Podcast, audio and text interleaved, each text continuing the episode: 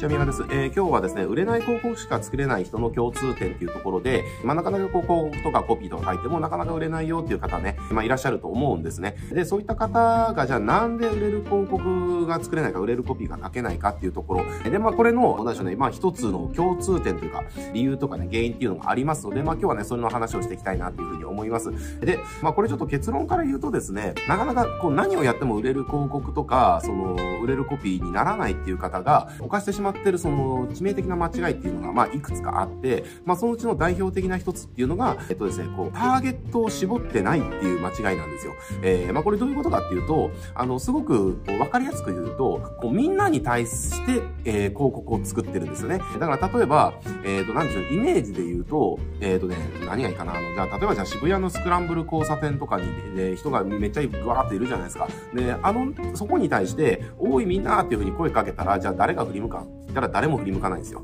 で、えっ、ー、と、売れる広告が作れない人っていうのはそういう広告を作ってるんですね。で、売れる広告作れる人っていうのはどういう風に作ってるかっていうと、えっ、ー、と、そこのね、みんなに対、みんなって呼びかけないで、すいません、そこの佐藤さんっていう広告作るんですよね。そうすると、そこにね、えっ、ー、と、スクランブル交差点にわーっている中の佐藤さんは振り向くんです。あ、俺のことかな？みたいな感じで振り向くんですよね。だし、もうちょっと売れる広告をね、作れる人っていうのはさらにどうしていくかっていうと、あ、すいません、そこの帽子かぶってる佐藤さんっていう風にね、あの、声かけるんですよね。えそうすると帽子かぶってる佐藤さんは、まあ、まず間違いなく振り向くわけですよっていう話です。えー、これが、えっ、ー、と、売れる広告を作れる人と売れない広告しか作れない人の、えー、もう致命的な差で、みんなに呼びかけちゃってる人っていうのは、売れない広告しか作れない方ですね。で、これはまあ、もういろんな方の広告とか、まあ、毎月ね、えー、もう何十何百ってこう、レビューしてるので、もうね、これもう例外なくそうなんですよ。もうなかなか反応が取れないですっていうね、えー、これどうが悪いでしょうかっていうふうにこう見せてもらうんですけれども、やっぱそれ見ると、これ誰に対して売ってるんですかっていうね、感じなんですよね。えー、だからこれじゃあもうちょっとそのリアルな事例で例えていくと、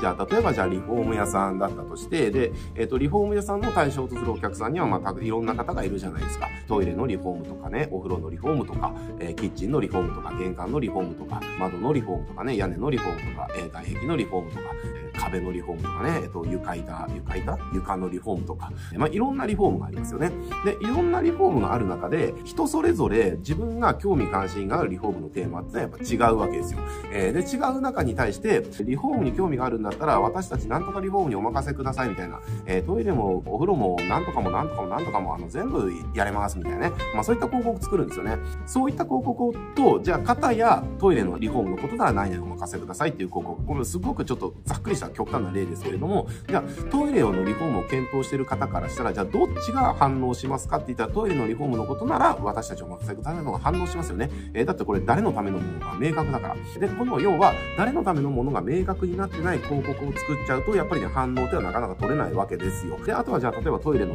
えっ、ー、と、リフォームっていうところでも、さらにね、特化させることはできますよね。例えばじゃあ、まあ、リフォームって言うと、えー、じゃあ、例えば、寒いとかね、えっ、ー、と、古いからトイレが寒いとかでリフォームしたいっていう人もいれば、あとは、なんでしょうね、水漏れとかしちゃってリフォームしたいっていう方もね、えー、いると思います。で、あとは、まあ、純粋にもっとおしゃれなトイレにしたいからリフォームしたいっていうね、人もいると思うんですね。だからトイレのリフォーム一つ取ったとしても、こういうふうにお客さんの欲求とか悩みとかっていうのは全然変わってくるわけですよ。えー、だからここに対して一緒くたにトイレのリフォームっていうよりも、じゃあトイレが寒い、えっ、ー、と、そんな悩みがあるんだったら、なんとかの何々して、えー、快適なトイレに、えっ、と、リフォームしませんかっていう広告作った方が、その人には激刺さりしますよねっていう話なんです。だから、あの、一回ね、自分のその、なかなか広告が売れないよとか、なかなかコピーが売れないよっていう方は、えっ、とね、おそらくこの間違いしてる可能性が非常に高いです。みんなにいろんな人のに対して、いろんなメッセージをなんかこう、つまみ食いみたいな感じに散りばめたコピーっていうのかな。誰か人に対して刺さるコピーになってないんですよ。えー、これね、あの、ダン・ケネディが言ってる言葉なんですけれども、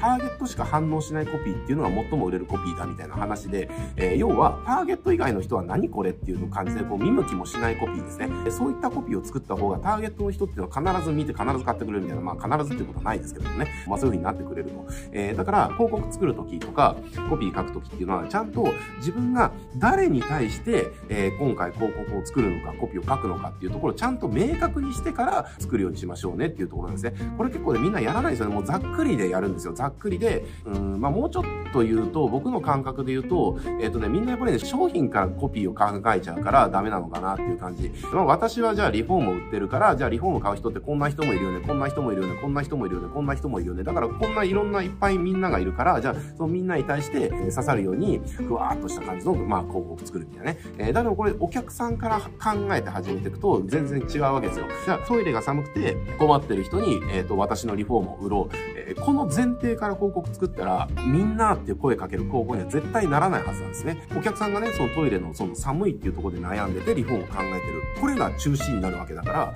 あの、じゃあそこの人に対して、じゃあなんか二重サッシの窓もリフォームできますとか、屋根が古くなったら、あの、屋根のね、塗装もできますとかっていうことなんか言わないでしょって話なんですね。だし、トイレの悩みとか一つにとっても、その寒くて困ってるよねっていうこと以外のことは言わないですよねって話なんですよ。あの、水漏れちゃってたりしたら大変ですからとかね、言わないじゃないですか。思いつかないでしょだからこういう発想自体絶対わかんないはずなんです。これね、自分の目の前にその対象のお客さんがいることを想像してほしいんです。じゃあ自分の目の前に、もうね、あの、築、もう60年の家で、もうトイレがね、すごくもう古くて、えー、すごい寒くて、ちょっとね、変えたいなと思ってるんですっていう、その相談に来ましたっていうお客さんがもしいたとしたら、じゃあ何の話するかっていうことを想像してほしいんですね。じゃあその場で、うちは、えー、キッチンのリフォームをやってますお風呂のリフォームやってますって言うっていうね、言わないでしょって話なんですよ。それ言ったらね、あの、絶対売れないじゃないですかって話なんですよ。だから関係ないからって、その人にね。え、だそういう人が、うん、トイレのね、リフォームをしたくなるような話をしますよね。まあそういうふうに相談されたら、あ、そうですね、あの、やっぱり築年数経ってると、まあそもそも断熱性が低いね、お宅だと思うので、